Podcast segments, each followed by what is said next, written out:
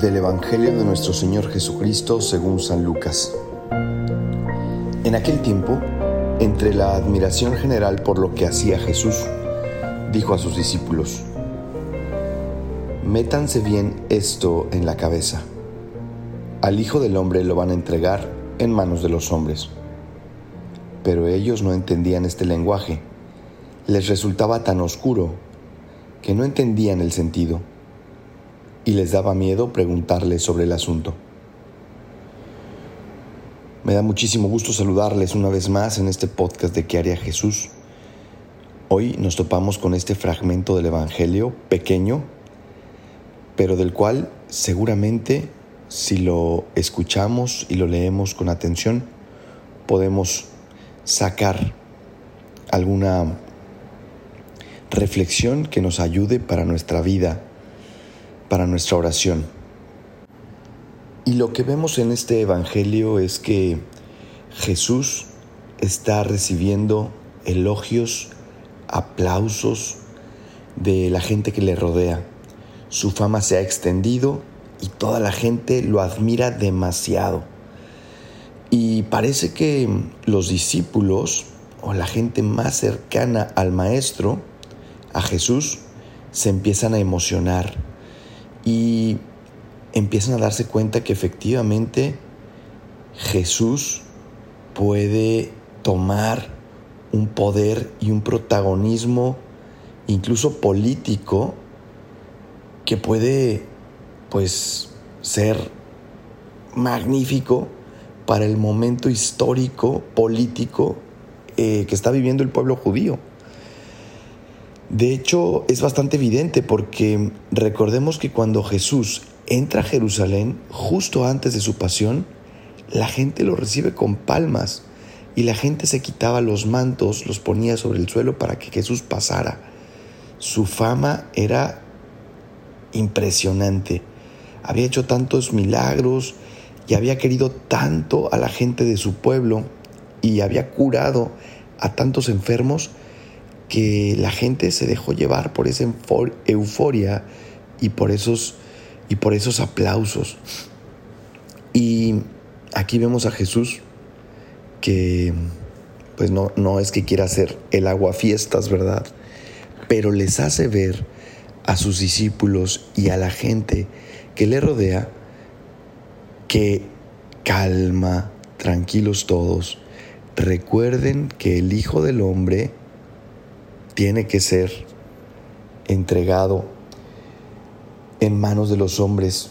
Recuerden que el Hijo del Hombre, es decir, el Mesías, es decir, Jesús, va a tener que morir en la cruz para realmente ser exitoso, para realmente cumplir su cometido, para realmente llevar a cabo la empresa que el Padre le encomendó. Y Jesucristo es lo que también nos quiere hacer ver a nosotros en este Evangelio.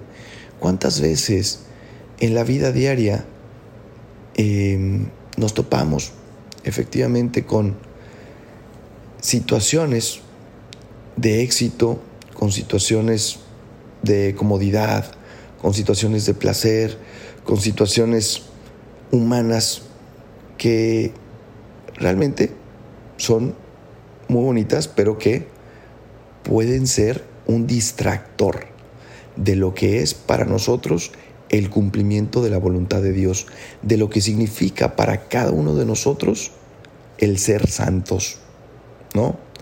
En algunas personas se nota de manera más evidente cuánta gente por ser exitosa o por ser un gran empresario o por ser una persona con mucho dinero o por ser una persona eh, muy culta o una persona muy importante socialmente pues recibe muchos aplausos y, y, recibe pues muchos elogios de la gente y la gente quiere estar pues cerca de ese tipo de personajes, ¿no? Y a algunos se les sube a la cabeza y pierden piso y consideran a veces que eso es lo importante en la vida. Y muchos otros también nos dan un buen ejemplo cuando son hombres de bien o mujeres de bien y a lo mejor son exitosos en el trabajo o en, en lo que hacen en el día a día y la gente también se acerca y los elogia y los aplaude, pero estas personas se quedan en la tierra y trabajan todos los días para hacer el bien y para cumplir con la misión que tienen cada uno de ellos en sus vidas. Yo creo que ese es el secreto y yo creo que ese es el mensaje que Jesús nos quiere dar en este Evangelio. Recordar que efectivamente todos en algún momento de nuestra vida nos vamos a dejar llevar por la tentación del aplauso o del sentirnos importantes o del sentirnos poderosos o del sentirnos exitosos o del sentirnos que tenemos dinero o del sentirnos que podemos hacer lo que queramos con nuestras vidas. Y de pronto hay que recordar una vez más que el Señor nos ha llamado a ti y a mí a una misión, que tú y yo tenemos delante de Dios la responsabilidad de ser santos y para ser santos hay que cumplir con la voluntad del Padre, de la misma manera, de la misma manera como lo hizo Jesús. Así que lo primero que tenemos que hacer es descubrir cuál es, cuál es esa voluntad de Dios, así como Cristo lo hizo. Y en segundo lugar, una vez que sabemos cuál es esa voluntad de Dios, caminar determinados hacia ella. Claro, la vida se trata de disfrutarla, de vivirla, de, de gozarla, de, em, de experimentarla con alegría, 100%, de la misma manera como Jesús lo hizo, pero recordando siempre que hay una misión, que hay un objetivo, que hay una meta.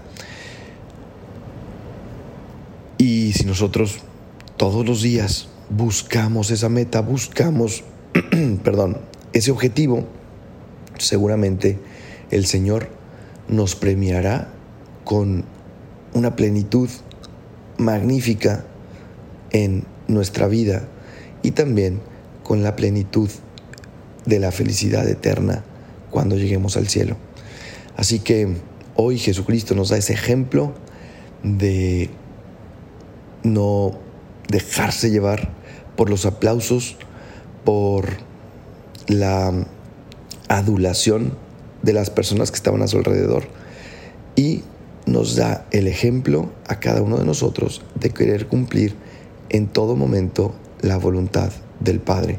Ojalá que esa sea una enseñanza para cada uno de nosotros hoy en este sábado de septiembre. Que Dios les bendiga. Espero que este podcast les ayude a vivir mejor su vida cristiana, acercarse más a Jesús. Yo soy el Padre Gabriel Abascal. Me pueden seguir en mis redes sociales como Padre Abascal, pero lo más importante es que si este podcast te sirve, lo compartas con tus compañeros, con tus amigos, con tus familiares. Que Dios les bendiga y hasta la próxima.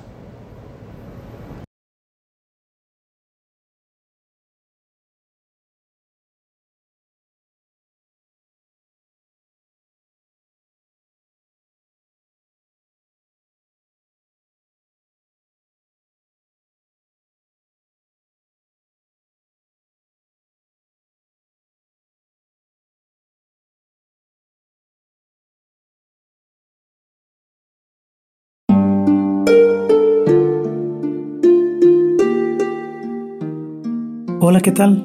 Perdón por la interrupción, pero quiero invitarte a escuchar el nuevo podcast de Juan Diego Network que se llama Oraciones de la Noche. Ahí te voy a acompañar antes de dormir, así que no tienes excusa para no escucharlo. ¿Y qué vamos a hacer? Pues yo te voy a ir guiando para que te relajes, te prepares para dormir y haremos una oración juntos. ¿Qué te parece? ¿Nos vemos pronto entonces? Escúchalo en tu plataforma favorita. Solo sigue el link en los show notes de este episodio. Oraciones de la noche. No lo olvides, ¿eh? Nos vemos pronto.